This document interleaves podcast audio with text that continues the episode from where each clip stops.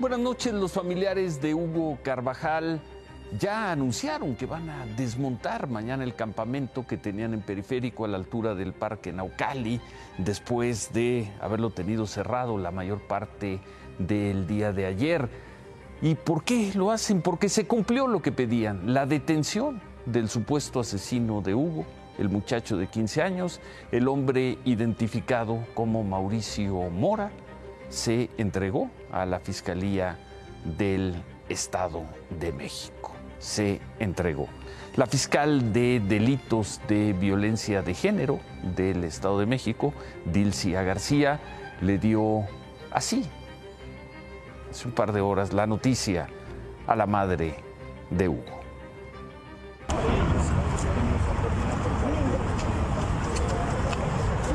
Gracias, gracias, gracias, gracias, gracias. Hasta hermano parecemos tuyos. Gracias. Gracias al gobierno del Estado de México en primer lugar que nos dio el apoyo desde el día cero. Y gracias. Gracias Ricardo.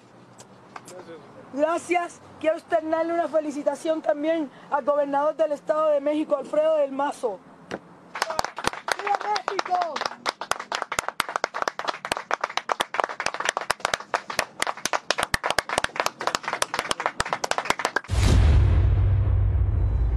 A gran velocidad la actuación de las autoridades del Estado de México, actuación que llevó a la entrega de este hombre. Vamos a tener más adelante la información de este caso y lo que sigue abierto en, pues en la historia de Hugo.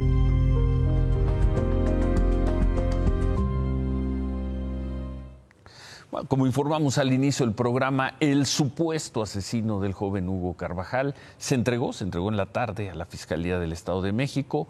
Eh, Esta persona, Mauricio Mora, fue ingresado hace unos minutos al penal de Barrientos, acusado de homicidio calificado en agravio de un menor de edad.